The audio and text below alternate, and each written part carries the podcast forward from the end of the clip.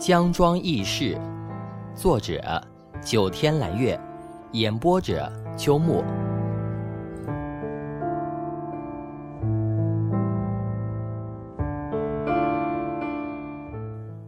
第一集，女匪首。江庄多水是一个风景如画的小村落，所以江庄的人都出落得水一般的温柔。但有一个人是例外。江庄的村西头紧靠河岸有一户人家，高门大户，宽敞的院子周围种满了一种叫做狗骨的植物，浑身是刺，这就使得这个院子颇有点儿戒备森严的意思。而那个唯一例外的人就住在这个院子里，她是个女匪首，曾经。据说当年她和双枪老太婆一样，胯下一匹枣红马。手持两把匣子炮，指哪儿打哪儿。至于他为啥当土匪，而且还成了女匪首，江庄人流传的版本有很多，但被绝大多数的人认同的是，他原本也是一个良家妇女，后来被一帮土匪抢去做了他们头领的压寨夫人。头领喜欢她，也宠着她，还教会她骑马打枪。再后来，头领在和日本人打仗的时候被杀了。他便被大家拥戴成了新的头领，从此江湖上就多了一个杀人不眨眼的女匪首。关于他的种种传说，江庄人没有一个轻见。所谓道也有道，他的这帮土匪们奉行的是“兔子不吃窝边草”，所以尽管江庄离匪穴只有二里路，却从来没有受到过他们的欺压骚扰。当然了。据说他们本来也就只是劫富，只不过不会济贫而已。而且江庄人基本家家都是世代务农，实在也没什么油水。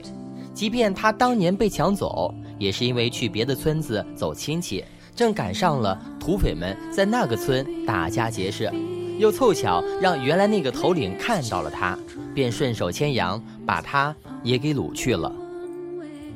但或许正因为没有亲见，所以大家恰好可以无限夸张和想象。于是，关于他的故事几乎个个精彩，听了往往让人血脉喷张。最经典的就是他为报杀夫之仇，一个人深夜潜入日本人的大本营，悄无声息地干掉了鬼子的一个分队，最后还蘸着血在墙上写下了六个字：“杀人者江翠兰。”颇有一点儿一人做事一人当的大气概。这件事情传到了土匪窝里，大小土匪们个个佩服得五体投地。原本正处于群龙无首状态的他们，立马三跪九叩，恭迎他做了大家的新头领。据说啊，日本人为了报复于他，曾经三次派遣精锐部队前去围剿他们的土匪窝。可是基本都是有去无回，最后对他是又恨又怕，但却再也不敢去侵犯他们了。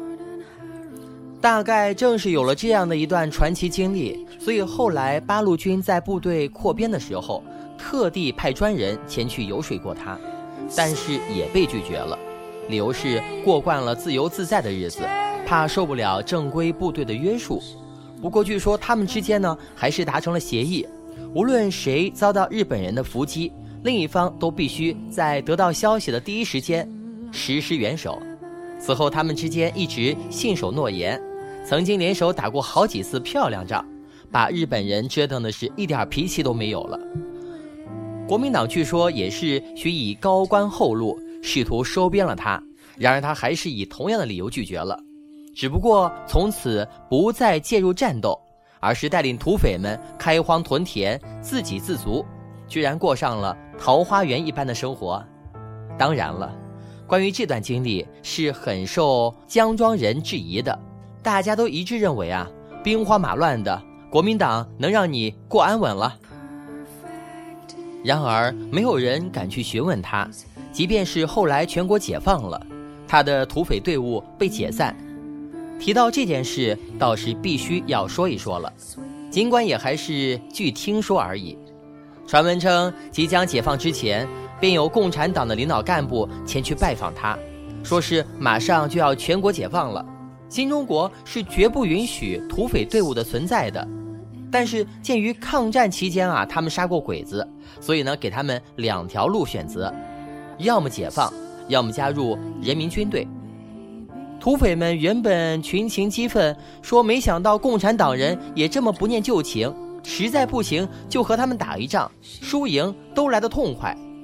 但是他说，共产党得民心、赢天下已经是大势所趋，我们和他们作对，那是以卵击石，后果不堪设想。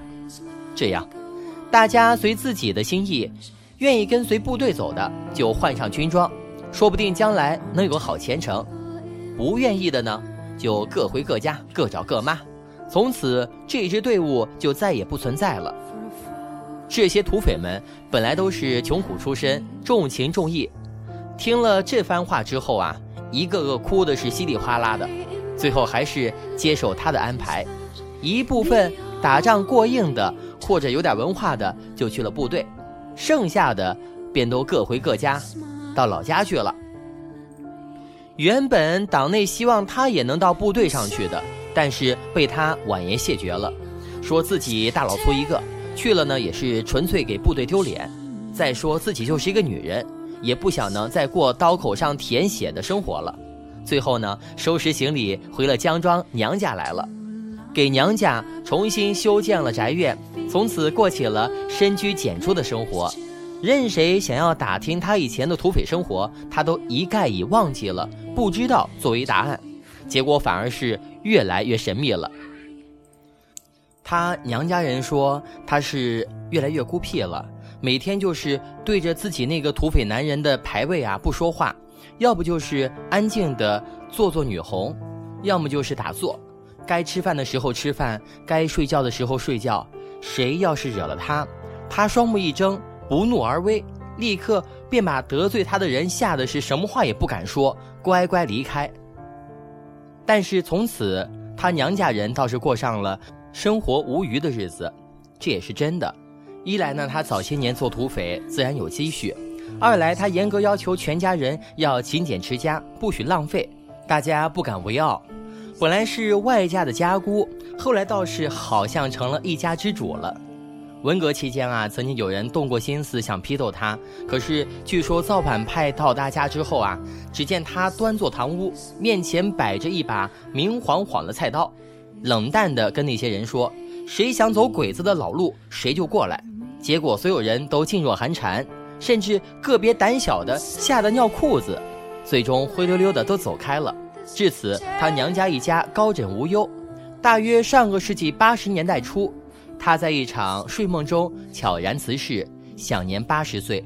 走的时候，怀里抱着她男人的牌位。